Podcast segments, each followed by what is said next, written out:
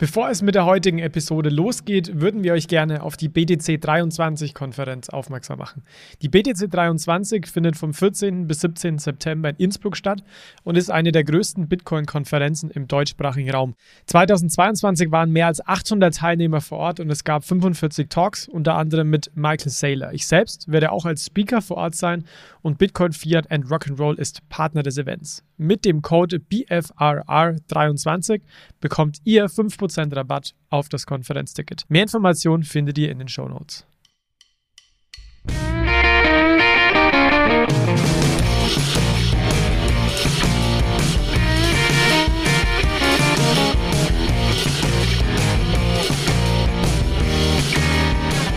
Hallo zusammen und herzlich willkommen zu einer neuen Episode von Bitcoin, Fiat und Rock'n'Roll.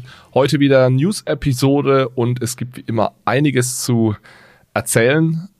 Wir sind heute zu zweit. Mit dabei ist Michael. Hi Michael. Hi Alex. Und wie jeden Monat gibt es die News oder einen Teil der News heute, die wir heute diskutieren, auch in dem Newsartikel. Der ist bereits erschienen bei Payment and Banking. Verlinken wir euch wie immer in den Show Notes. Da gibt es dann auch immer noch einige extra News, die wir zusammengeschrieben haben für euch. Heute picken wir uns ein, zwei davon raus und gehen ins Detail. Vor allem zu einem Thema, das wird euch nicht verwundern. Krise im Bankensektor und gleichzeitig, ja, man kann fast von Frühlingsgefühlen im Kryptosektor reden. Also die Frage ist so ein bisschen, sind wir gerade in einem Bankenwinter und in einem Krypto-Frühling? Fragezeichen, das schauen wir uns heute näher an. Wir erklären euch, was eigentlich im Bankenbereich da gerade abgeht. Ihr habt da wahrscheinlich in den letzten Tagen und Wochen schon einiges mitbekommen. Das heißt, wir wollen das nicht alles nochmal durchkauen heute, aber vor allem so dieses Zusammenspiel zwischen Bankenwelt, klassische Finanzwelt und Kryptosektor, da wollen wir heute etwas ins Detail gehen. Bevor wir loslegen, ganz kurz nochmal ein Dankeschön für alle, die uns über die Fountain App einen Boost gegeben haben, uns ein paar Satz rübergeschickt haben und auch sonst für eure Kommentare und Likes auf Social Media. Wir haben in den letzten Wochen immer mal wieder zwei Konferenzen angekündigt. Die eine steht jetzt wirklich vor der Tür. Die Digital Euro Conference findet am 31.03. in Frankfurt statt. Wenn ihr da dabei sein wollt, dann holt euch gerne ein Ticket. Man kann da auch online zuschauen. Äh, da ist ein Teil des Teams am Start. Und dann gibt es noch die BTC 23, die findet vom 14. bis 17. September statt.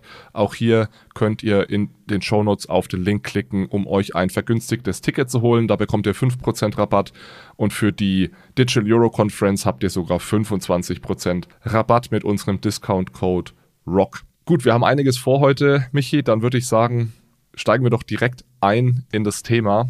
Wir stecken, wie ich gerade schon gesagt habe, in einer der größten Bankenkrisen oder eigentlich kann man sagen die größte Bankenkrise seit der Finanzkrise 2008. Anfang März sind in den USA innerhalb weniger Tage gleich drei Banken geschlossen worden. Die Silvergate Bank, die Silicon Valley Bank und die Signature Bank. Und jetzt haben wir heute ein ähnliches Problem wie vor einigen Wochen, als es über Gemini und Genesis und so weiter ging. Die hören sich auch alle schon wieder sehr ähnlich an.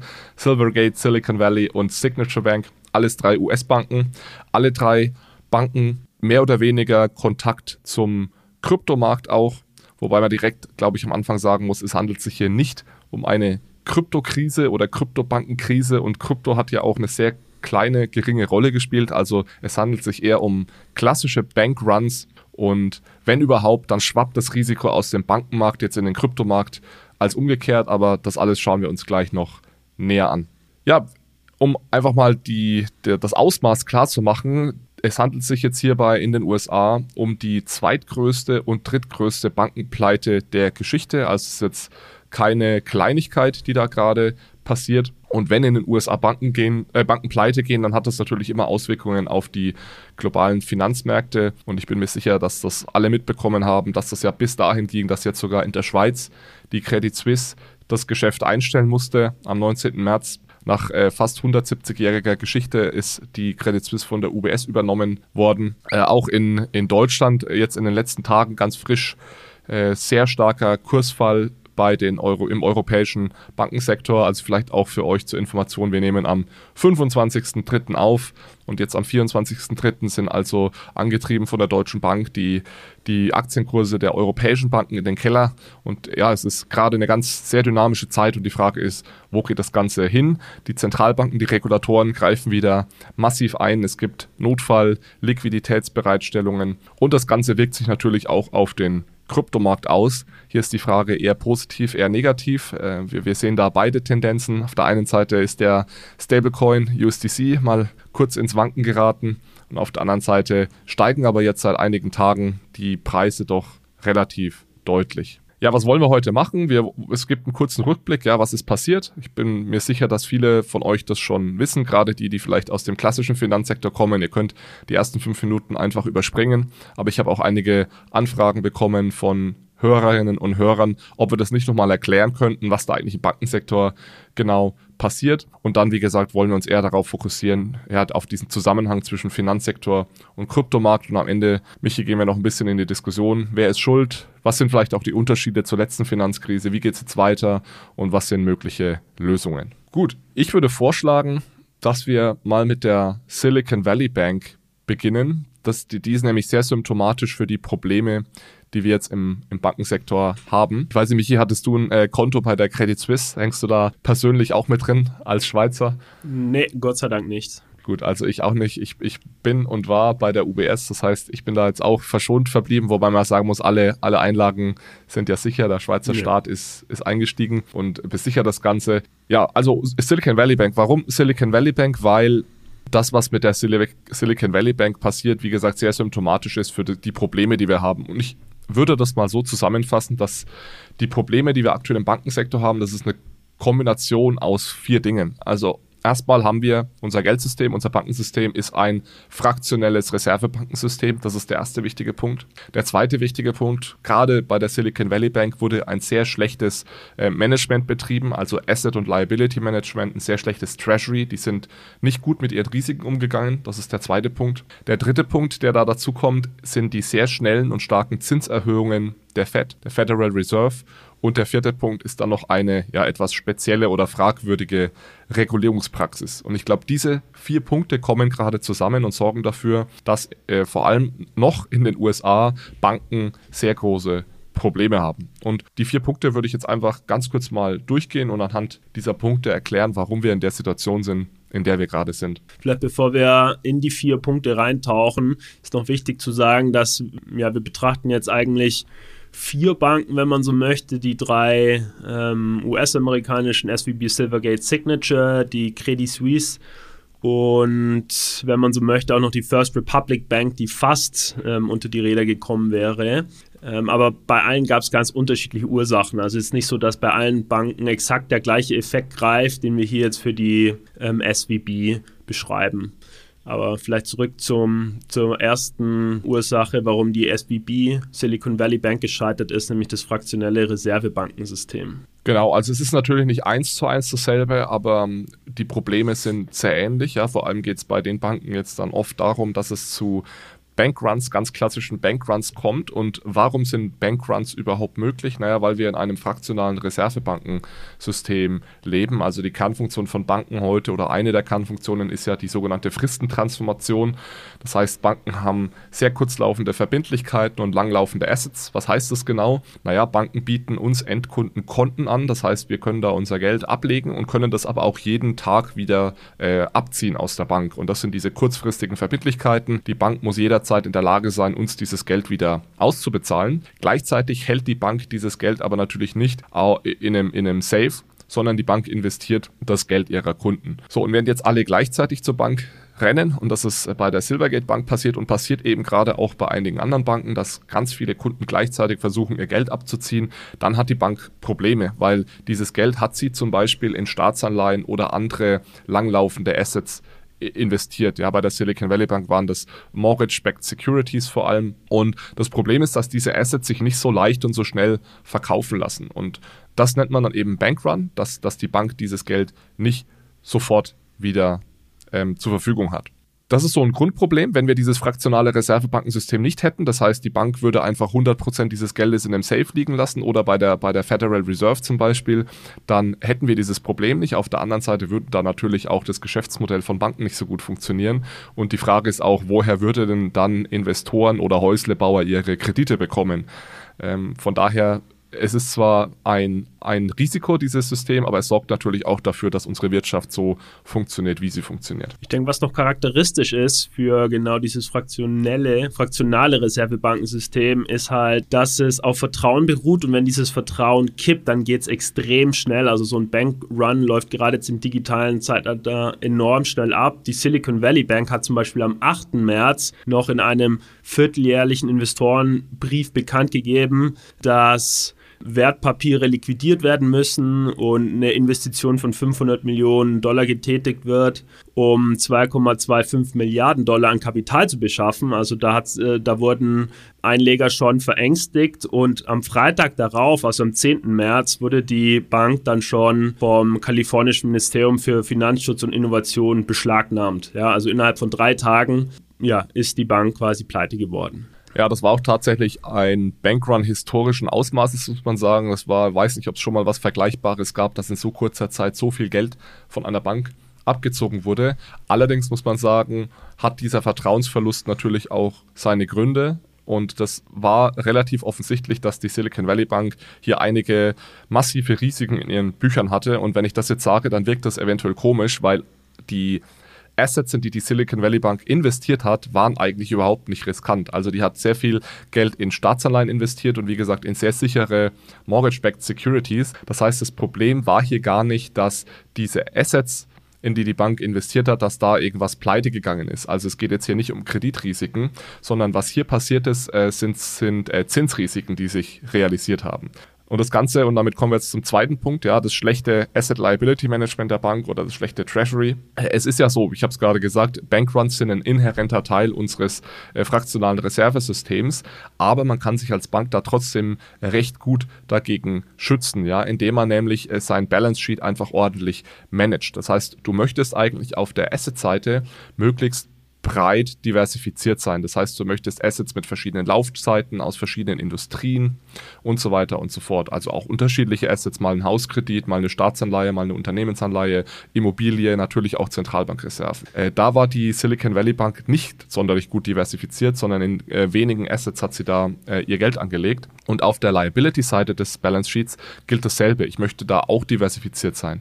Was bedeutet das für die Liability-Seite? Naja, ich möchte eine möglichst diversifizierte Kundenbasis Basis haben, äh, damit ich da also keine Klumpenrisiken habe. Wenn ich sehr, sehr homogene Kunden habe, dann heißt es auch, wenn der eine Kunde irgendwas tut, zum Beispiel Geld abzieht, ist es sehr wahrscheinlich, dass das meine anderen Kunden auch tun, wenn die sich sehr ähnlich sind. Und genau das ist ja passiert, ja, dass dann eben dadurch, dass die Silicon Valley Bank mehr oder weniger den kompletten Startup-Sektor im Silicon Valley bedient, sind die Kunden eben alles, alle VCs und, und Startupler aus, aus den USA, aus Kalifornien. Und da hat dann einer angefangen, sein Geld abzuziehen. Die sind alle in denselben WhatsApp- und äh, Telegram-Gruppen und dann haben plötzlich alle ihre, äh, ihre, ihre Einlagen abgezogen und deswegen ist es auch, Michi, du hast es gerade erwähnt, dazu gekommen, dass in so kurzer Zeit so viel Geld abgezogen wurde und so schnell diese Bank dann auch dicht gemacht wurde. So interessant, dass insbesondere auf der Asset-Seite dieses Klumpenrisiko zugelassen wurde, weil es ist ja eigentlich wie Teil des Einmal-Eins-Set für Retail-Investoren wie dich und mich, dass man möglichst global diversifiziert, äh, also Geografien, Industrien, Laufzeiten, ja, und dass dann selbst äh, ein Treasury einer Bank das nicht macht, ja, das verwundert schon. Ja, gab es auch, gab's auch richtig boshafte Kommentare so in der Podcasting-World, so they, they didn't even know how to run a bank. Also die mussten ich mein, sich einiges anhören. Ja. Das Verrückte ist ja, sie haben ja in die sichersten Assets dieser Welt investiert. Ja, die haben ja ganz viel in US-Staatsanleihen und sowas gehabt und man würde ja nie auf die Idee kommen, dass du in Schwierigkeiten kommst, wenn du dein Geld in, das, in die sicherste Anlage der Welt investierst. Und das ist jetzt auch das, was so, ja, komisch neu an dieser Krise ist, wobei so neu ist es dann auch nicht weil was jetzt hier passiert ist, ist nicht, ich sage es nochmal, dass diese Investitionen schiefgegangen sind in irgendeiner Art und Weise, sondern dass was passiert ist, und damit kommen wir jetzt zu den letzten beiden Punkten, die ich erwähnt habe, dass diese Assets plötzlich an Wert verloren haben. Und das ist deswegen passiert, weil die Fed sehr stark die Zinsen angehoben hat.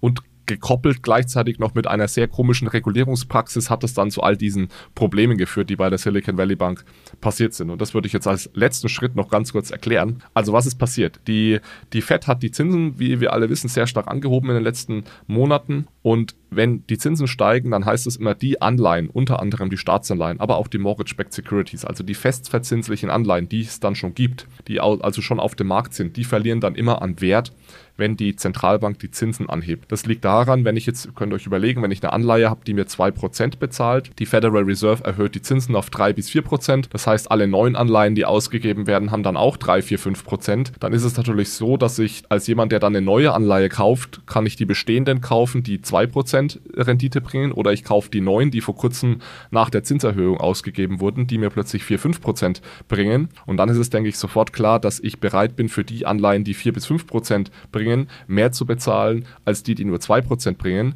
Was also heißt, dass diese Anleihen, die 2% bringen, fallen, also im Preis fallen. Und genau solche Anleihen, davon hatte die Silicon Valley Bank eben sehr, sehr, sehr viele in den Büchern. Und das sind jetzt eben mit sogenannten Zinsrisiken, die sich da materialisiert haben. Das Spannende ist jetzt, Aufgrund von einer Regulierungspraxis in den USA musste die Silicon Valley Bank diese Verluste, also wenn eine Anleihe anstatt bei 100 jetzt nur noch bei 90 notiert, musste sie das für ganz viele ihrer Anleihen gar nicht in ihre Bücher schreiben. Das nennt man Mark-to-Market, die musste die also nicht bepreisen, sondern die durfte die einfach für 100 weiter in den Büchern halten. Warum durfte sie das? Weil es ja so ist, dass diese 100 am Ende der Laufzeit ja wieder bei 100 sind. Das heißt, wenn die Anleihe selbst zwischendurch mal auf 90 fällt, ist es ja so, dass die Anleihe besagt, am Ende der Laufzeit, nach fünf Jahren, nach zehn Jahren, bekommst du die 100 wieder zurück. Und in dem Fall ist es ja so, dass diese 100 vom amerikanischen Staat kommen. Das heißt, es sind, ist sehr, sehr sicher, dass diese 100 wieder zurückgezahlt wurden. Das heißt, dieser Preisverfall, der ist nur temporär. Und deswegen gibt es so eine Regulierungspraxis in den USA, die nennt sich Held to Maturity, die eben besagt, ja, pass auf, wenn du planst, diese Anleihe bis zum Ende der Laufzeit zu halten, dann musst du diesen neuen Preis gar nicht in deine Bücher schreiben, lass die einfach für 100 drin, weil du bekommst ja in fünf Jahren diese 100 auch sicher zurück. Das ist so lange kein Problem, wie du auch in der Lage bist, diese Anleihe bis zum Ende zu halten. Wenn es jetzt aber so ist wie bei der Silicon Valley Bank, dass plötzlich alle Leute ihre, ihr Geld zurückhaben wollen, dann bist du plötzlich gezwungen, diese Anleihe, die jetzt bei 90 notiert, zu verkaufen. Und genau das ist passiert. Ja, und dann war es plötzlich so, dass das, was in den Büchern stand, nicht der Wahrheit entsprochen hat, sondern plötzlich mussten Anleihen unter Wert verkauft werden. Und dann ist eben sofort klar geworden, dass dieses Geld, dass diese Liquidität, die benötigt wird, überhaupt nicht zur Verfügung steht. Ja, das war jetzt nochmal ein grober, grober Überblick über diese Situation und, und all das schafft jetzt natürlich eine sehr ähm, ja, toxische Ausgangslage, erstmal innerhalb der Silicon Valley Bank, aber dann eben auch für den US-Bankenmarkt als, als Ganzes. Ja, es sind da jetzt dann sehr stark Einlagen ausgeflossen. Michi, du hast es erwähnt, die Silicon Valley Bank hat sich versucht noch zu retten, das hat nicht funktioniert. Und ja, genau das führt jetzt dann dazu, dass eben diese Bank pleite gegangen ist. Was vielleicht als letzter Punkt noch für mich überraschend ist, und du hast gerade schon gesagt, es gab böse Stimmen, dass die Bank nicht richtig gemanagt wurde. Es gab auch sehr viel böse Stimmen über die äh, Venture Capitalists und die Startups, die sich dann plötzlich beschwert haben und die ihr ganzes Geld bei der Silicon Valley Bank liegen hatten.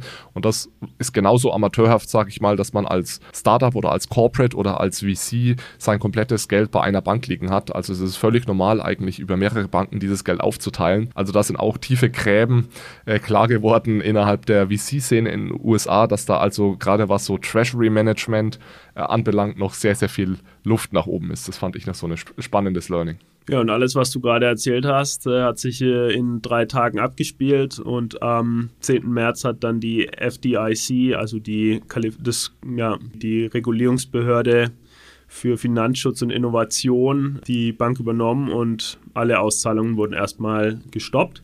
Aber das Gute war, am Wochenende wurden dann, also quasi am 11. und 12. März, wurden dann alle Depositen äh, garantiert.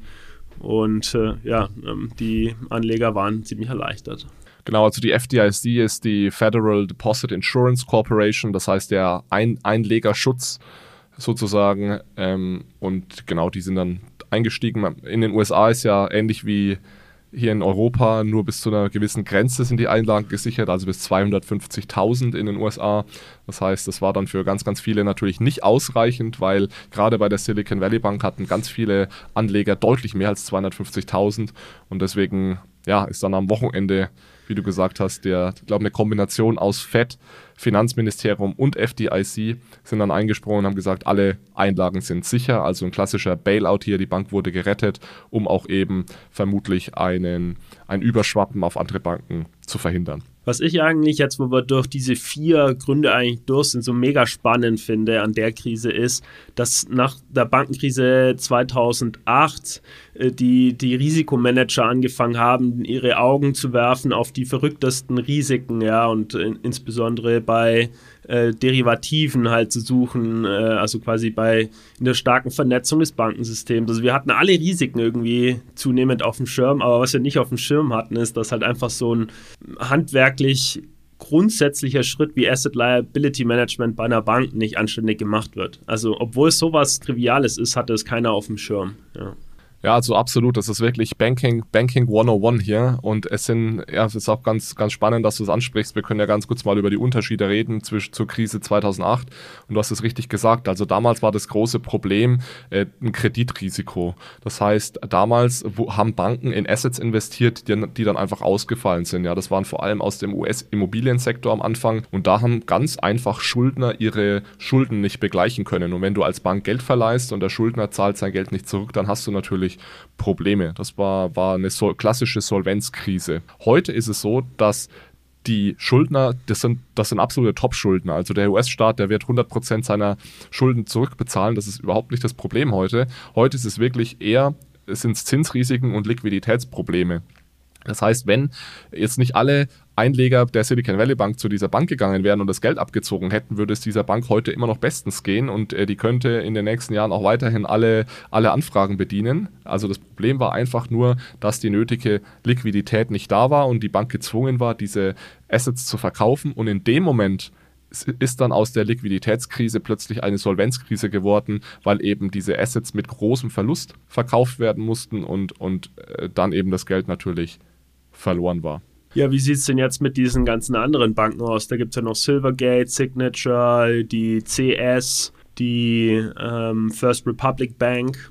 Genau, es sind ja innerhalb dieser wenigen Tage, Anfang März, noch zwei andere Banken hops gegangen, Silvergate und Signature. Und ich glaube, da muss man auch äh, ganz stark differenzieren, was jetzt hops gegangen genau bedeutet und auch nochmal vielleicht den kurzen Unterschied klar machen zur Silicon Valley Bank. Also Silvergate Bank, die war vorher schon in Schwierigkeiten. Die ist auch, glaube ich, als, als erstes äh, am 8. März bereits äh, geschlossen worden. Das war aber im Vergleich zur Silicon Valley Bank, wurde die nicht von der FDIC übernommen oder so, sondern das war eine, ich würde sagen, ordentliche Abwicklung. Es geht jetzt hier wirklich um eine freiwillige Beendigung der Geschäftstätigkeit. Die, die Silvergate Bank, die ist ins Strauchen gekommen nach dem Untergang von FTX. Die hat sehr hohe Verluste gemacht und hatte da dann in dem Zusammenhang auch mit sehr hohen Abflüssen von Kunden zu kämpfen. Also auch hier geht in die Richtung Bankrun. Der war nicht so schnell und nicht so intensiv wie, wie bei der Silicon Valley Bank, aber man hat sich dann eben entschlossen, dieses Geschäft nicht weiterzuführen. Ist schade, vor allem für den Kryptosektor, weil die Bank sehr wichtig war für den Kryptosektor. Aber das ist jetzt im Endeffekt eine ordentliche Bankschließung, nachdem das Geschäft leider nicht funktioniert hat. Alle Anleger haben natürlich ihr Geld zurückbekommen. Hier musste kein Staat einspringen, ähm, gar nichts. Ja, ich denke auch. Also die Gemeinsamkeit ist, dass interessanterweise auch die Silvergate Bank ähm, am 8. März quasi geschlossen wurde. Oder um genauer zu sein, die Silvergate Capital Corporation, das ist quasi die Holding-Gesellschaft der Silvergate Bank, hat am 8. März ähm, bekannt gegeben, dass der Geschäftsbetrieb der Silvergate Bank eingestellt wird. Aber das ist genau der Punkt. Ja, es wurde halt einfach äh, ordentlich bekannt gegeben. Die Vermögenswerte wurden dann ab äh, 8. März angefangen zu liquidier, äh, liquidiert zu werden. Und das ist es. Ähm, der Unterschied ist aber, dass die Silvergate Bank eben eine ähm, Bank ist mit Assoziation zum Kryptosektor, eben ein wichtiger Kreditgeber, Kreditgeber im Kryptosektor. Und jetzt kommt zum ersten Mal in unserer Diskussion quasi so der, der Kryptosektor ins Spiel. genau, absolut. Und da muss man auch, glaube ich, nochmal, ich habe es am Anfang schon gesagt, äh, klarstellen, dass der Kryptosektor hier natürlich jetzt indirekt äh, der Grund war, warum die Silvergate Bank pleite gegangen ist, weil sie einfach ihr Geschäftsmodell hat nicht mehr funktioniert, weil der Sektor gerade strauchelt. Es ist aber nicht so, dass die Silvergate Bank pleite gegangen ist, weil plötzlich ganz viele Kryptokredite ausgefallen sind ähm, oder weil die Silvergate Bank selbst in Krypto investiert hätte oder so, sondern äh, sie hat einfach gemerkt, hey, mein Geschäftsmodell funktioniert nicht mehr, dieser Markt ist einfach gerade so am Straucheln, dass ich auch strauchel und deswegen wickle ich mein Geschäft ab. Und ähm, da muss man, glaube ich, auch aufpassen, dass man jetzt nicht darüber spricht, bei allen drei Banken, dass plötzlich Risiken aus dem Kryptosektor hier den US-Bankensektor äh, bedrohen, sondern das ist definitiv nicht der Fall. Vor allem dann auch bei der Signature Bank. Das ist keine reine Kryptobank und die wurde ähnlich wie die Silicon Valley Bank dann äh, ein, zwei Tage nach der Silicon Valley Bank, glaube ich, geschlossen. Und da ist wirklich der US-Staat ähm, gekommen und gesagt, wir machen diese Bank jetzt dicht. Das ist die drittgrößte Bankenpleite der US-Geschichte, wobei es war eigentlich gar keine Pleite, denn äh, obwohl es da starke Abflüsse gab bei der Signature Bank, hatte diese Bank eigentlich noch ausreichend Liquidität. Und wenn man sich mal die Zahlen anschaut, ist es so, dass es da an dem Freitag dieser Woche, also vor dem Wochenende, kam es da zu einem Abfluss von knapp 18 Milliarden US-Dollar. Gleichzeitig hatte die Bank aber ähm, über 30 Milliarden an Cash und liquiden Assets. Das heißt, es war jetzt eigentlich nicht nötig, diese Bank am Wochenende dicht zu machen. Und da hat auch der äh, Kongressabgeordnete äh, Barney Frank, den, den kennt ihr vielleicht aus dem Dodd-Frank Act, das ist der Frank aus dem Dodd-Frank Act, der ähm, bei der Signature Bank im Aufsichtsrat sitzt, hat auch äh, sich dann relativ offensiv geäußert und gesagt, die diese Bank wurde jetzt einfach zu äh, unbegründet geschlossen. Das ist ein Angriff gegen den äh, Kryptosektor und gegen das Geschäft dieser Bank mit den Kryptofirmen. Und ich muss sagen, ich bin jetzt ja kein Verschwörungstheoretiker, ich bin da weit davon entfernt, aber diese Schließung dieser Bank wirft sehr, sehr viele Fragen auf und ich könnte mir vorstellen, dass das auch für die Regulatoren noch ein Nachspiel hat, weil es ist tatsächlich nicht nachvollziehbar, warum diese, ba diese Bank an diesem Wochenende einfach äh, geschlossen wurde. Ja, da kommt auch so dieses Label dann ähm, Unbanking the Crypto-Sektor ins Spiel, ähm, dass es halt so ein bisschen darum geht, dem Crypto-Sektor die, ja, die Banking-Grundlage zu entziehen. Denn ja, der Kryptosektor braucht ja auch Off- und On-Ramps und äh, für, also für Fiat-Währungen, die dann in Kryptowährungen umgerechnet werden oder vice versa. Und äh, auch das ging mega heiß durch die YouTube- und ähm, ähm, Podcasting-Szene. Ähm, ein Titel zum Beispiel, I can't believe they did this signature shutdown. Ähm, ja, äh, was, was so ein bisschen Geschmäckle, Geschmäckle hat bei der Sache ist, dass halt bei den anderen zwei Banken wurden heiße Diskussionen geführt, wow, darf man wirklich äh, Banken jetzt retten oder sollte man sie pleite gehen lassen? Und ähm, hier hat man halt eine eigentlich noch gesunde Bank äh, pleite gehen lassen, ja, äh, oder zum, zum Schließen gezwungen, ja, obwohl sie eigentlich noch eine Geschäftsgrundlage hatte. Genau, und es waren zwei Zeiler in einer, in einer Pressemitteilung, wo das einfach so neben der Silicon Valley Bank noch mit angekündigt wurde. Ja, von daher, ich bin gespannt, wie das noch ausgeht. Lass uns vielleicht mal über jetzt die Auswirkungen auf den Krypto, Kryptosektor reden, weil gerade die Signature Bank und die Silvergate Bank waren tatsächlich sehr wichtige Banken für den Kryptosektor. Du hast gerade schon von On- und Off-Ramping gesprochen. Die hatten nämlich beide, sowohl Signature als auch, Silic äh, als auch ähm, Silvergate Bank, haben die beide Zahlungssysteme betrieben für den Kryptosektor. Das äh, von der Signature Bank hieß Tacit und das von der Silvergate Bank hieß Silvergate Exchange Network. Und das waren beides Zahlungssysteme oder Real-Time-Settlement-Systeme, kann man sagen, 24-7, also rund um die Uhr verfügbar, damit zwischen den Krypto-Playern, oft sind das Börsen, Broker und so weiter, ähm, US-Dollar hin und her geschickt werden Konten. Und das ist also sehr, sehr wichtig, wenn du den Kauf und Verkauf von Kryptowährungen anbietest, dass du eben immer auch die US-Dollar äh, clearen kannst, hin und her schicken kannst. Und das Problem natürlich mit unserem Bankensystem ist, dass da am Wochenende normalerweise nichts passiert.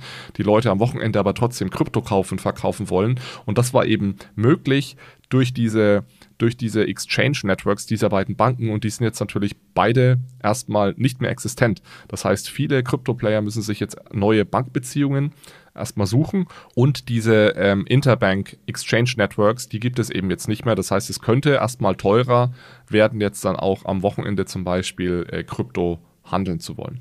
Das ist eine Sache, also sicherlich nicht positiv für den Markt. Und dann gab es natürlich auch noch viel direktere Auswirkungen, zum Beispiel auf den Stablecoin-Markt. Es haben sicherlich viele mitbekommen, dass der USDC, der zweitgrößte Stablecoin, plötzlich ins Wanken geraten ist. Ähm, das ist damit zu erklären, dass dieser Stablecoin seine Cash-Einlagen vor allem bei der Silicon Valley Bank liegen hatte. Also der Circle, der Circle Reserve Fund beziehungsweise die Circle Reserve ist ja so aufgestellt, dass 80 Prozent dieser Reserve hinter diesem Stablecoin in einem Geldmarktfonds liegen. Der wird von BlackRock äh, verwaltet, da gab es also keine Probleme, aber eben 20 Prozent liegen als Cash bei Banken, unter anderem bei der Silicon Valley Bank. Es waren 3,3 Milliarden US-Dollar.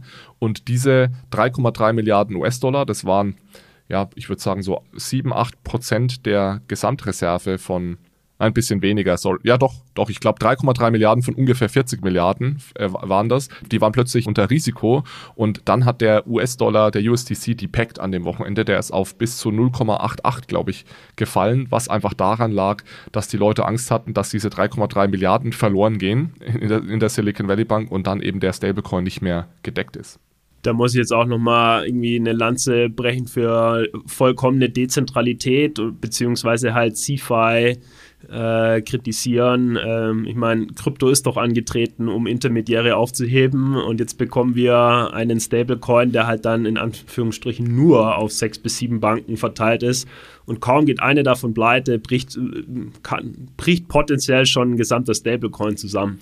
Also er hat sich dann, gut, äh, man könnte jetzt sagen, er, er hat ja dann den Pack wiederhergestellt, aber es erweckt sich schon der Eindruck, dass es auf ziemlich wackeligen Beinen steht alles. Wenn ihr auf der Suche nach einem Event rund um den digitalen Euro seid, dann ist die Digital Euro Conference am 31. März sicher etwas für euch. Und zwar werden Themen digitale Zentralbankwährungen, Stablecoins und Giralgeld-Token sein. Es werden führende Experten aus ganz Europa erwartet, zum Beispiel Miguel Ordóñez, ehemaliger Präsident der spanischen Zentralbank und Vertreter von Siemens, Bosch, Visa, Circle, EY, IBM und viel mehr. Auch Alex, Manuel und ich werden als Speaker vor Ort sein und ihr könnt euch jetzt mit dem Discount-Code ROCK 25% Rabatt auf die Vor-Ort-Tickets sichern. Mehr Informationen hierzu findet ihr in den Show Notes. Ja, also fair, fair und ich glaube, bei den CFI Stablecoins ist es ja sehr transparent. Auch Circle war da immer sehr transparent, wie sie die Reserve machen und es war jedem, sollte, hätte jedem vorher klar sein sollen, dass Circle hier auch die Risiken des Bankensektors mit, mit dabei hat. Was, was ich eher noch schlimmer finde, ist, dass der größte dezentrale Stablecoin, DAI, ähm, im Endeffekt eins zu eins mit dem USDC depackt hat, was ganz einfach daran liegt, dass in der Reserve des DAI Stablecoins, der jetzt tatsächlich dezentral ist, liegen zu rund 40 Prozent USDC. Und das ist dann eher ein Problem, weil ich finde es eigentlich okay, dass man sagt, man hat einen Teil, sind zentrale Stablecoins, ja, wo man weiß, okay, die sind zentral verwaltet, da habe ich Risiken aus dem klassischen Finanzbereich irgendwo mit drin. Und dann es, könnte, sollte es natürlich dezentrale Stablecoins geben und da müssten wir dann natürlich schon versuchen, diese ähm, dieses Decoupling noch ein bisschen besser hinzubekommen zum klassischen Finanzmarkt, weil wenn die natürlich dann auch alle mit untergehen, dann haben wir tatsächlich, ist der Kryptomarkt im Endeffekt äh, kein Stückchen besser oder extrem hoch korreliert mit allem, was im klassischen Finanzmarkt passiert. Das war eine wichtige Sache dieser Stablecoin und was wir gelernt haben hier ist dann jetzt eben, dass nicht nur Risiken vom Kryptomarkt auf den Bankenmarkt äh, überschwappen können, sondern auch umgedreht. Also hier sind jetzt äh, Risiken aus dem Bankenmarkt in den Kryptomarkt geschwappt. Jetzt hat mittlerweile Circle alle seine oder fast alle seine Cash-Accounts bei der BNY Mellon liegen, also bei der Bank of New York Mellon. Ist eine der größten Banken der Welt, eine der sichersten, der größte Custodian der Welt. Also da mache ich mir jetzt persönlich gerade äh, wenig Sorgen, aber ja, bin gespannt, wie sie das in Zukunft aufsetzen. Die Lösung dafür, und das fordert Circle auch, ist übrigens einfach ein Zugang zur Zentralbank. Das heißt, was Circle versucht, ist zu sagen, wir wollen unser Cash nicht zur, zu Banken legen, sondern wir würden es am liebsten direkt zur Fed legen, zu ein, auf einen Account bei der Fed, um dann eben nur das Gegenparteirisiko der Zentralbank zu haben, was gleich null ist. Äh, das ist aber bis jetzt leider nicht erlaubt, weder in den USA noch in Europa äh, erlauben das die Zentralbanken. Gut, gehen wir vielleicht noch auf äh, ein, zwei andere Auswirkungen aus. Vielleicht äh, mal was Positives. Der Bitcoin, vor allem der Bitcoin, aber natürlich dann in Folge der komplette Kryptomarkt, hat zwar erst auch negativ reagiert auf diese Panik und die Unsicherheit in den USA, aber dann ist er doch relativ schnell, relativ deutlich gestiegen. Also es war erstmal wieder erkenntlich, dass wenn es im klassischen Finanzmarkt kracht, dass auch der Bitcoin leidet. An dem Donnerstag, Freitag, an dem die Silicon Valley Bank dann übernommen wurde, ist auch der Bitcoin stark gesunken. Aber sobald dann klar war, dass die Banken gerettet werden, haben wir seitdem ja eine richtige äh, Bitcoin-Rally erlebt. Und jetzt ist so ein bisschen die Frage, äh, wo das herkommt. Ich weiß nicht, ob du da ein, eine Idee oder ein Narrativ hast, Michi. Ja, also ich glaube, das Narrativ, das sich so durchgesetzt hat, ist eben, dass äh, die ja, Zentralität des traditionellen Banking-Systems massive Schwachpunkte hat, fraktionelles Reservebankensystem halt diese Risiken hat, die sich hier materialisiert haben und Bitcoin als einzig völlig dezentrale Kryptowährung, zumindest aus Sicht Gary Genslers, hat dieses Risiko nicht und wurde dann halt als sicherer Hafen äh, zumindest von den eh schon äh, kryptoaffinen Anlegern ähm, ja, heimgesucht.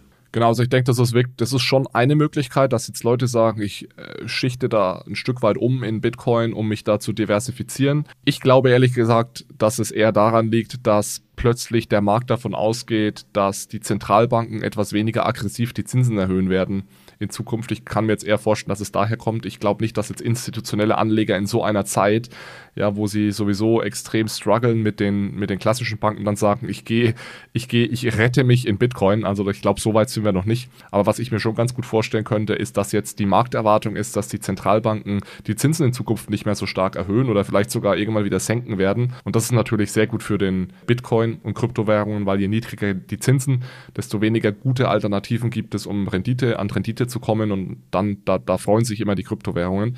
Das heißt, das wäre so meine beste Idee Idee, wo das jetzt herkommen könnte, wobei ich es auch immer müßig finde, jetzt irgendwie gewisse Kurs, Kursentwicklungen zu, zu kommentieren. Ich wollte das nur noch ganz kurz sagen, weil da ja gerade auch sehr viel im, in der Community drüber geredet wird. Freuen wir uns einfach. Genau, freuen wir uns einfach. Ja, jetzt ist natürlich die große Frage, wenn wir nochmal zurückblicken, es geht jetzt auch ein Stück weit darum, wie können wir sowas in Zukunft eventuell vermeiden. Davor vielleicht nochmal die Frage, wer ist eigentlich schuld an der ganzen Sache? Also auf wen, auf wen können wir jetzt mit dem Finger zeigen? Ich denke, es gibt ja unterschiedliche Kandidaten. Ich denke, als allererstes muss man natürlich auf die Banken selbst schauen. Jetzt in Kombination mit diesem Fractional Reserve Banking haben die ihre Risiken einfach nicht ordentlich gemanagt. Ich denke, das gilt vor allem für die, für die Silicon Valley Bank. Allerdings ist es natürlich auch so, und da ist die Signature Bank vielleicht ein gutes Beispiel und auch andere Banken, die jetzt teilweise in Schwierigkeiten geraten, du kannst, selbst wenn du gut managst, kannst du, wenn der Bankrun nur groß genug ist, kannst du nichts dagegen tun. Ja, deswegen, man kann das auch nicht immer einfach nur auf die Banken schieben. Das heißt, ja, ist vielleicht die Zentralbank schuld? Wurden die Zinsen zu schnell erhöht? Sind die Bankkunden schuld, dass sie einfach ähm, ihre kompletten Einlagen abheben? obwohl es vielleicht gar nicht gerechtfertigt ist, ja, oder sind es am Ende die Regulatoren, ähm, die eben dafür gesorgt haben, dass diese Risiken nicht ordentlich in den Büchern gestanden waren. Mich würde mich mal interessieren, wie du da drauf schaust. Äh, wer, wer ist schuld an der ganzen Sache? Ich finde, was halt immer hier hilft, ist zu differenzieren bei Schuldfragen, also Ursache und Anlass. Also die Ursache ist sicherlich das fraktionale Reservebankensystem, wenn halt einfach jede Euro, der als Deposit in der Bank liegt, halt jederzeit äh, gedeckt ist mit Einlagen, dann, dann gibt es das Problem von Bankruns nicht. Ähm, aber eben so, ist ja auch nicht praktikabel, weil sonst könnten ja Banken ihre, ihre Rolle nicht ausüben. Also Ursache ist Fractional Reserve Banking, aber der Anlass ist dann halt sicherlich derjenige, der Panik schiebt. Ja, und das hat in, in dem Fall die Silicon Valley Bank selber ein bisschen gemacht, weil sie ja am 8. März im Investorenbrief die Liquiditätsengpässe selber bekannt gegeben hat. Und dann sind natürlich auch die Venture Capitalists und die Founder äh, haben dann in diversen Slack-Gruppen, WhatsApp-Gruppen einander gegenseitig informiert und deswegen ist es halt so schnell gegangen. Ja, wären das jetzt unterschiedliche Communities gewesen, wäre es vielleicht nicht ganz so schnell gegangen oder wäre nicht so viel Panik aufgekommen. Ja, also Anlass war für mich, dass halt quasi exakt ein Kundensegment bedient wurde, das bestens vernetzt war und dann haben alle Panik geschoben und es ging super schnell. Ja, also ich tue, tue mich da ehrlich gesagt auch schwer, jetzt auf irgendein jemanden den, den Finger zu zeigen. Ich denke, Silicon Valley Bank, das haben wir jetzt ein paar Mal gesagt, das, die war nicht gut gemanagt. Also die hat da natürlich eine Mitverantwortung. Hätte die Fed die Zinsen so schnell anheben müssen, das war ja fast historisch schnell.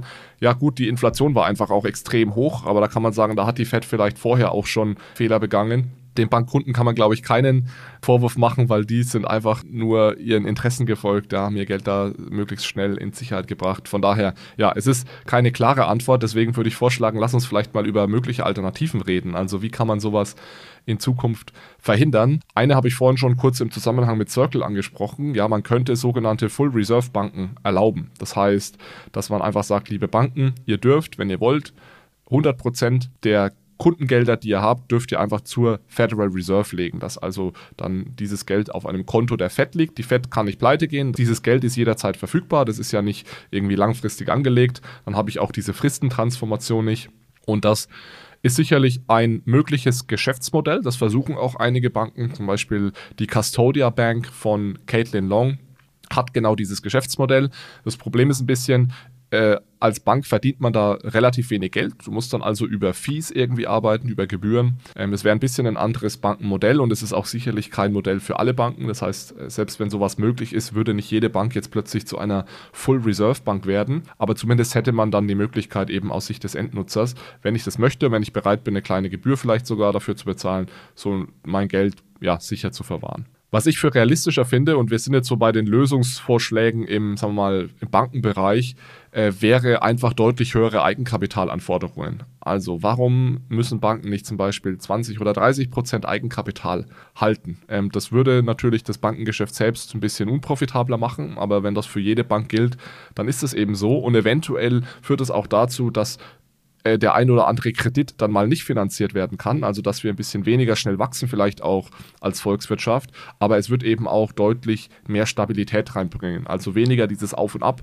sondern eine stabilere Bankenlandschaft, äh, weniger Bankruns und so weiter und so fort. Das ist was, was zum Beispiel Martin Hellwig und Anna Admati, äh, Anna Admati ist, ist Professorin in, in Stanford, äh, Martin Hellwig ist ein deutscher Professor, äh, die das äh, immer wieder vorgeschlagen haben, dass man also Eigenkapitalanforderungen äh, einfach erhöhen sollte. Wer da Lust hat, sich mal mit zu beschäftigen, die haben auch ein Buch geschrieben. Ich suche das mal raus und packe das in die, in die Show Notes. Das könnt ihr euch gerne mal ansehen. Ja, und dann für den Kryptosektor selbst kann man natürlich auch drüber nachdenken, was könnten eventuell jetzt Stablecoins besser machen, um eben sowas wie USDC zu verhindern. Da ist es ist im Endeffekt genau dasselbe. Circle will das ja auch. Äh, wir wollen Geld bei der Zentralbank ablegen.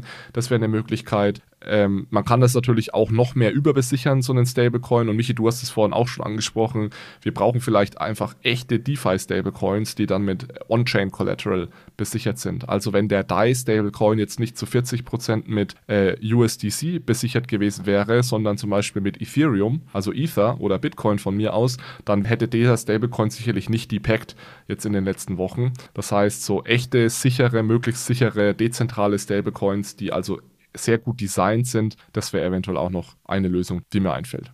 Michi, hast du noch abschließende Worte? Fallen dir noch Alternativen ein oder wollen wir nach jetzt äh, 40 Minuten schon dann weitergehen. Ja, letztlich bin ich heilfroh, ja, dass es äh, wieder in Anführungsstrichen nur so gekommen ist, wie es gekommen ist. Äh, es bestand diesmal durchaus auch das Potenzial, dass so eine internationale Bankenkrise draus wird. Es war halt auch ein Glück, dass es spe lokale Spezialbanken waren ähm, und jetzt keine Universalbanken mit internationalem Auftritt, weil sonst wären wir in einer ähnlichen Situation wie 2008 gewesen. Aber warte erst mal ab, ja. Also diese Geschichte ist meiner Meinung nach noch nicht zu Ende erzählt. Äh, ich hoffe auch, dass es keine internationale Bankenkrise wird, aber da kann, da kann noch vieles passieren. Das ist noch nicht vorbei, diese Geschichte. Ich hoffe auch, dass die Zentralbanken weiterhin konsequent eingreifen, dass wir hier jetzt nicht in die nächste, in das nächste 2008, 2009 rennen. Aber ja, to, to be seen. Ich bin mir sicher, wir werden da in der nächsten News-Episode in einem Monat auch nochmal drüber reden über dieses Thema. Ja, gut. Ansonsten äh, schlage ich vor, dass wir mal äh, den Bogen spannen von den USA nach Europa und einen weiteren Krypto- und CFI-Block äh, anschließen. Wir haben schon viel über USDC gesprochen. Äh, von Circle gibt es neben, oder von USDC gibt es neben dem temporären DPAC während dieser lokalen Bankenkrise auch positive News, zumindest für Europa. Denn Circle, eben der Emittent, des Stablecoins USDC hat bei den französischen Regulierungsbehörden beantragt, ein vollständig registrierter Dienstleister für digitale Vermögenswerte zu werden. Ein bisschen spezifischer oder technischer formuliert äh, hat Circle das bei der französischen Aufsichtsbehörde Autorité des Marchés Financiers oder AMF äh, getan und zwar die Zulassung als Digital Asset Service Provider oder DASP äh, beantragt. Und wenn Circle dann diese AMF-Registrierung erhalten wird, wird es das erste Unternehmen sein, das eine vollständige Registrierung im Rahmen dieses äh, Digital Asset oder Registrierung als Digital Asset Service Provider erhalten wird. Und ähm, Circle möchte seinen europäischen Hauptsitz auch in Paris einrichten. Das hängt natürlich davon ab, ob es diese Zulassung von den französischen Behörden bekommt, weil sonst würde es ja auch keinen Sinn machen, seinen europäischen Hauptsitz dann in Paris zu haben. Circle hat sogar noch eine zweite Lizenz beantragt, die fast noch wichtiger ist für ihr Kerngeschäft. Und zwar haben sie die europäische E-Geld-Lizenz auch beantragt. Also sie wollen ein lizenziertes E-Geld-Institut werden in Europa. Und das ist die Voraussetzung dafür, um einen europäischen Stablecoin in Zukunft unter Mika ausgeben zu können. Und das ist ja für, die, für ihren Euroc Stablecoin, den es ja schon gibt, also Circle gibt ja schon einen Euro Stablecoin aus, der wird allerdings aktuell noch außerhalb der Europäischen Union ausgegeben. Und diesen Stablecoin wollen sie jetzt im Endeffekt nach Europa bringen und dafür holen sie sich diese E-Geld-Lizenz. Und das wäre dann wirklich der erste ernstzunehmende, voll regulierte Euro-Stablecoin, meiner Meinung nach. Wir haben das ja ähm, angekündigt, ich glaube, es war sogar eine Wette von mir, Anfang des Jahres. Geben wir immer so Jahresausblicke. Und ich habe gesagt, der Euro-Stablecoin-Markt, der wird stark wachsen. Und das ist jetzt hier ein, ein Kandidat dafür äh, von einem großen Player, ein ernstzunehmender Euro-Stablecoin für Europa. Ja, ich finde interessant an der Diskussion, warum jetzt Frankreich? Ja, warum nicht zum Beispiel Deutschland, was wir ja auch schon mal als das vielleicht kryptofreundlichste Land der Welt äh, diskutiert haben. Ähm, ich glaube, die, die französische Regierung ist als sehr kryptofreundlich aufgefallen und hat Circle dadurch bewogen, überhaupt Frankreich in die, auf die Shortlist zu nehmen. Äh, Frankreich hat zum Beispiel formuliert, Ambition zu haben, eine Web3-Drehscheibe zu werden. Äh, und das sind dann auch Aussagen gefallen wie Frankreichs umfassende Bemühungen. Äh, nein, sorry, ähm, seitens Circle wurde dann als Begründung angegeben, dass Frankreich sich halt umfassend bemüht, Krypto innovationsfreundlich oder innovationsorientiert zu regulieren. Und das natürlich dann gut zu Circles Ambitionen passt, dann also auch in Europa Geschäft aufzubauen. Ja, es gibt da zum Beispiel ein, es gibt ein Forschungspapier der ESMA, die schaut sich an, wie lange dauert es denn, so eine EGEL-Lizenz zu bekommen. Und da steht drin, dass es in Frankreich sieben bis neun Monate dauert und in Deutschland zwölf bis 15 Monate. Das ist dann sicherlich im Einzelfall immer noch alles ganz anders, aber äh, an der, da, erkennt man zumindest Tendenzen, ja. Und das ist auch eine Sache. Ich finde auch, dass die BaFin eine tolle Regulierungsbehörde ist, die sich da sehr bemüht und auch sehr, sehr viel tut in die Kryptorichtung. Aber die Geschwindigkeit ist in Deutschland tatsächlich ein Stück weit ein Problem, ja. Das sehen wir auch mit mit den Krypto-Verwahrlizenzen. Da passiert vielleicht auch zu viel und da ist die BaFin eventuell an der einen oder anderen Stelle, ein oder anderen Stelle einfach etwas überlastet, was natürlich jetzt dazu führt, dass so jemand wie Circle dann eventuell sich doch eher nach Frankreich setzt als nach Deutschland, um eben diese Verzögerungen zu, zu umgehen. Also wir sehen, es gibt internationalen Wettbewerb für, um die Standortattraktivität für CFI-Player insbesondere in Kombination mit der Diskussion oder mit unserem Deep Dive zur Bankenkrise kann man sich jetzt auch fragen, ob auch die USA uns in Europa oder insbesondere Frankreich hilft, wettbewerbsfähiger Krypto zu werden, denn die Community hat die USA für ihre kryptofeindliche Haltung kritisiert. Da fällt ja besonders die SEC unter Gary Gensler mit ganz scharfen äh, Kryptoregulierungen auf. Zum Beispiel ist da die These, dass effektiv nur Bitcoin völlig dezentral ist und alle anderen Kryptowährungen, was ja Tausende sind, ähm, ne, ähm, als Wertpapiere eingestuft werden müssen. Ja, und lass uns das doch gleich mit reinnehmen. Äh, Michi, es ist ja auch im Zusammenhang mit äh, SEC und Coinbase, äh, was passiert ist. Da ist ja. die SEC ja auch wieder aktiv geworden. Also es passt, glaube ich, ganz gut in diesem Bereich. Äh, die USA schießt äh, ordentlich gegen, gegen Krypto. Übrigens auch, was wir jetzt mit den Banken gesehen haben, das passt alles in dieses Narrativ. Total, ja, denn die SEC hat eine sogenannte Wells Notice an Coinbase gesendet. Das hat Circle sicherlich auch zur Kenntnis genommen, was dann die Entscheidung für Frankreich vielleicht nochmal leichter gemacht hat. Aber zurück zu Coinbase und dieser Wells Notice. Coinbase ist ja aktuell die zweitgrößte Kryptobörse der Welt und börsennotiert und in der Nacht auf Donnerstag, also wie gesagt, wir zeichnen am 25.03. auf und in, äh, in der Nacht auf den Donnerstag vor unserer Aufzeichnung hat Coinbase eine Wells Notice von der SEC erhalten. Damit beginnt ein Rechtsstreit und der Ausgang dieses Rechtsstreits Sicherheits wird wirklich wegweisend sein für Kryptounternehmen in den USA. Es wird nämlich darüber entschieden, welche Token äh, letztlich egal oder illegal sind, zumindest nach ähm, amerikanischem Gesetz, und welche Kryptoservices am Markt überhaupt angeboten werden dürfen. Vielleicht kurz zum Konzept Wells Notice. Äh, das wird in den USA von der US-Börsenaufsichtsbehörde SEC am Ende einer Untersuchung über Personen oder Unternehmen versendet. In dem Fall wurde quasi Coinbase untersucht. Die Untersuchung ist abgeschlossen und die SEC, SEC ist zu der Meinung gekommen, äh, dass ein Verfahren gestartet werden muss. Das wird mit einer Wells Notice kommuniziert und darin wird mitgeteilt, dass die SEC eine Durchsetzungsmaßnahme gegen Coinbase plant. Ja, also noch nicht vollzieht, sondern plant. Und in der Regel bedeutet das, dass die SEC eine Klage wegen Verstoßes gegen die Wertpapiergesetze einleiten wird. Ähm, und Firmen haben dann meist 30 Tage Zeit, noch Fakten vorzulegen, um das abzuwenden. Ja, ist schon verrückt, was gerade in den USA passiert. Es ist ja auch so, dass dann ähm, in dem ähnlichen Zusammenhang Gary Gensler auch nochmal Proof of Stake Token ein Stück weit äh, an, angegriffen hat, in Anführungszeichen, und als Wertpapiere bezeichnet hat. Ich denke, das wird jetzt ein offener Kampf noch, der sich einige Monate noch hinzieht. Äh, da da wird es noch spannende Diskussionen geben und ich denke, das ist, und das muss man auch nochmal aus der Perspektive betrachten, die USA funktioniert einfach so, dass Dinge erstmal erlaubt werden und dann wird wieder zurückgerudert und reguliert. Und das kann ein Vorteil, das kann aber auch ein Nachteil sein. Der Vorteil des Ganzen ist, dass in den letzten Monaten mehr oder weniger alles erlaubt war. Das heißt, die Unternehmen in den USA sind ja deswegen so schnell gewachsen, weil erstmal kein Regulierer eingegriffen hat und gesagt hat, das dürft ihr nicht. Während in Europa es ja so war, dass gesagt wurde, du brauchst erst die oder die Lizenz, bevor du einen gewissen Service anbieten darfst. Deswegen fühlt sich gerade so ein bisschen besser an in Europa, weil mehr und mehr Dinge gerade erlaubt werden, während in den USA plötzlich Dinge verboten werden. Das heißt, man nähert sich da aus zwei unterschiedlichen Richtungen jetzt in so einem Gleichgewicht an. Und die Frage ist, wo, wo findet sich dieses Gleichgewicht am Ende. Es ist, fühlt sich nicht gut an in den USA und jetzt ist dann oft die Frage, ja, heißt es das jetzt, dass vielleicht Europa das neue Krypto, der neue Global Crypto Hub wird? Da bin ich ehrlich gesagt ein bisschen skeptisch weil auch in Europa, sag mal, die institutionellen Anleger, gerade die großen, die sind natürlich auch in den USA teilweise unterwegs oder schauen da ganz genau hin.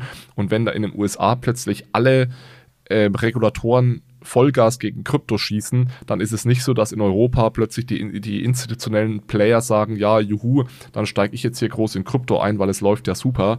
Also auch für Europa, selbst als Standort, ist das meiner Meinung nach keine gute Entwicklung, gerade in den USA. Ja, interessant finde ich eigentlich, hm, also die Tatsache, dass Gary Gensler und die SEC so scharf schießen, äh, an sich finde ich interessant, denn äh, warum denn gerade die SEC? Ja, es gibt ja auch andere ähm, Regulierungsbehörden, die, die durchaus das Recht hätten, schärfer zu regulieren, aber es fällt immer die SEC auf. Ja, und ich glaube, der Grund dafür ist, dass es halt um den Wertpapiercharakter von ähm, Proof of Stake Token äh, geht also quasi fast alle oder alle Kryptowährungen außer Bitcoin. Und genau das wird jetzt dieser Rechtsstreit zwischen der SEC und Coinbase zeigen. Klasse finde ich noch, dass Coinbase in, dieser, in diesem Prozess oder in dieser Causa so bullish auftritt. Es gab ja durchaus andere Krypto-Player, die, die haben dann klein beigegeben, ihre Strafe gezahlt, ihren Dienst eingestellt und ihr anderes Geschäft weiter betrieben. Aber Coinbase zumindest hat seinen Kunden gegenüber äh, bekräftigt, dass Staking weiterhin angeboten wird und sogar noch zunehmen könnte. Und der Coinbase-CEO Brian Armstrong ja, ist weder überrascht von der SEC-Klage und tritt auch noch selbstbewusst auf. Sie begrüßen die Gelegenheit, vor Gericht zu gehen. Also schon ein bisschen andere Einstellung zur Regulierung in den USA. Es wird wird jetzt viel äh, rückwirkend reguliert, aber die CEOs, die treten auch ziemlich bullisch auf ja, und verstecken sich nicht. Die guten Nachrichten sind, im Kryptosektor selbst wird weiter gebaut. Weder Bitcoin noch Ethereum noch sonst wer lässt sich davon abhalten. Und vor allem bei Ethereum haben wir eine interessante Neuigkeit. Ich würde vorschlagen, Michi, vielleicht kannst du mal einen kurzen Einblick geben, was da gerade passiert. Wir können, ich würde sagen, dass wir da vielleicht dazu äh, vor allem mit Manuel nochmal eine detaillierte Episode machen, weil es ist fast nicht zu überschätzen, was da gerade auf Ethereum passiert. Ähm, deswegen, ja, schieß mal los und erklär mal ganz kurz, was es mit diesen Account Abstraction auf sich hat. Genau, also es geht um ein neues Feature, äh, das für Ethereum nun live ist, äh, namens Account Abstraction. Das Ganze ist umgesetzt in einer auditierten Version des ERC 4337 Standards der Ethereum Foundation. Und genau dieser Standard ist jetzt im Ethereum Mainnet verfügbar.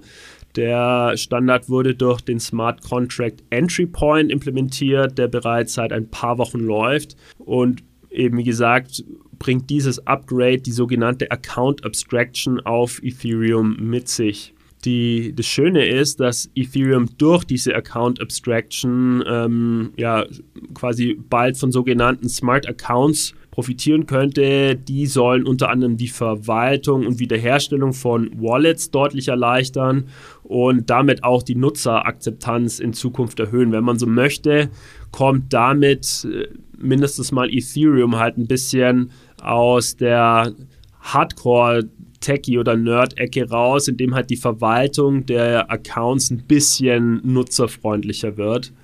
Ähm, um ein Beispiel zu geben, gibt es dann die Social Recovery Wallet.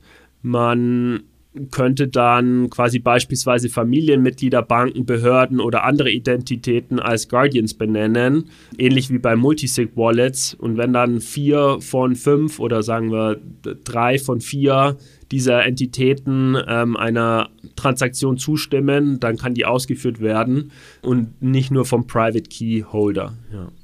Genau, also man kann, es, wir kommen damit ein Stück weit näher an die Services ran, die es auch im klassischen Finanzbereich schon gibt und die lassen sich jetzt hier technisch eben deutlich leichter und auch ein Stück weit nativer äh, implementieren auf der Ethereum Blockchain. Also ich halte es für ein extrem spannendes Upgrade und wie gesagt, ich würde sogar vorschlagen, dass wir da mit unserem Payments-Experten, weil Account Abstraction ist übrigens was, was es in der klassischen Finanzwelt auch gibt und da kennt sich Manuel sehr gut aus, dass wir da mit Manuel nochmal äh, einsteigen in dieses Thema und das noch ein bisschen genauer erklären, was da dann genau möglich ist ähm, in der nächsten Zeit wollen wir vielleicht noch äh, eine kurze, aber super spannende News mitgeben, nämlich dass Do Kwon in Montenegro nun endlich gefasst wurde. Genau, Do, Do, Do Kwon, einer der berühmt-berüchtigsten äh, Krypto-Promis, ja, Mitgründer des äh, Luna-Netzwerkes, der wurde am Flughafen in Montenegro gefasst von Interpol. Er hatte äh, gefälschte Dokumente aus Costa Rica dabei und war auf dem Weg nach Dubai. Man weiß jetzt leider noch nicht allzu viel, was da los ist, aber definitiv eine Hammer, Hammer Nachricht aus dem äh, Crypto-Space äh, dass Do Kwon jetzt hinter Gittern ist und das wird sicherlich auch spannend zu beobachten sein, wie dies, diese Gerichtsverhandlung am Ende ausgeht. Ja, was lernen wir daraus? Lasst uns immer anständig verhalten, weil wir kommen ja doch nicht davon am Ende des Tages. Gut, dann fehlen uns auch die Fundstücke. Michi, du hast kein Fundstück hier in den Notizen stehen. Äh, hast du spontan, spontan eins zur Hand oder geht es heute mal ohne, ohne ich, Fundstück? Ich habe es natürlich vorbereitet, nur nicht eingetragen. Ja, mehr Culpa. Nee, ich fand äh, zu unserem Bankenkrisen-Deep Dive den Fall der Signature Bank eigentlich am spannendsten, weil da halt so ein bisschen unklar war, warum, die letzt, warum ihr letztlich die Erlaubnis für den Geschäftsbetrieb entzogen wurde. Und äh, deswegen habe ich ein cooles Video von Coin Bureau mitgebracht. Äh, ich habe es oben schon zitiert, nämlich I can't believe they did this signature shutdown, in dem halt ein bisschen erklärt wird, warum das so ein Geschmäckle hat, äh, wie man jetzt in Süddeutschland so schön sagen würde. Das Schöne an dem Video ist, dass es eben nicht in diese Verschwörungstheorie-Ecke abdriftet, sondern halt äh, ja, fundiert aufbereitet, warum das problematischer Move war und äh, warum vielleicht ein Exempel statuiert wird an Banken, die kryptofreundlich sind. Cool. Mein, mein Fundstück ist hat auch was mit Banken und mit Krypto zu tun, also passt so mehr oder weniger zum, zum Thema. Es ist ein Tool der oder ein Dashboard der Bank für internationalen Zahlungsausgleich, wo man sich ansehen kann, wie Banken, wo welches Crypto-Exposure haben. Natürlich alles sehr aggregiert, aber das fand ich spannend. Das ist aktuell, ja, die Daten sind noch relativ ja, klein, wobei das wahrscheinlich auch daran liegt, dass es wirklich nicht viele Banken gibt, die wirklich direktes Crypto-Exposure haben. Aber äh, da könnt ihr euch gerne mal durchklicken. Also da kann man sich ansehen, ähm, wie ist das Exposure zu Bitcoin und zu Ether, wie viele Banken gibt es eigentlich, wie hat sich das über, über die letzten Quartale entwickelt. Das ist noch sehr, sehr in den Anfangsphasen, glaube ich, dieses Dashboard. Aber wenn das mal noch ein bisschen ausgebaut wird, dann könnte das mal ein ganz spannendes Tool werden, um dann auch äh, zu überwachen, ja, was wird eigentlich im Bankensektor wo gehalten, wo sind dann vielleicht auch Risiken. Und deswegen verlinke ich euch das gerne in den Show Notes. Klasse, danke Alex. Schaue ich mir auch gerne an. Und damit äh, bedanken wir uns ähm, für eure Aufmerksamkeit, für alle, die bis jetzt durchgehört haben. Es bleibt uns abschließend nur noch zu sagen, ähm, dass wir euch wie immer einladen, uns auch bei Social Media zu folgen. Das könnt ihr tun bei LinkedIn, Twitter, Telegram und YouTube. Und dort könnt ihr nicht nur teilen, liken und abonnieren, sondern vor allem auch kommentieren, denn gerade die Diskussion mit unserer Community schätzen wir immer sehr. Natürlich findet ihr alle unsere Inhalte auch auf unserer Webseite bfrr.de. Und erneut wollen wir abschließend hinweisen auf den zugehörigen Newsartikel zu dieser Episode mit vielen weiteren News aus dem Crypto Space. Auch den verlinken wir natürlich gerne. Ja, damit wünschen wir euch einen schönen Resttag und äh, macht's gut. Bis zum nächsten Mal. Ciao. Achtung, Disclaimer. Die Inhalte spiegeln die private Meinung der Hosts wider, dienen ausschließlich der allgemeinen Information und stellen keine Anlageberatung oder Kaufempfehlung dar. Es gilt, do your own research, informiert euch, bevor ihr Investments tätigt. Das alles findet ihr auch auf unserer Website unter www.bfrr.de/disclaimer.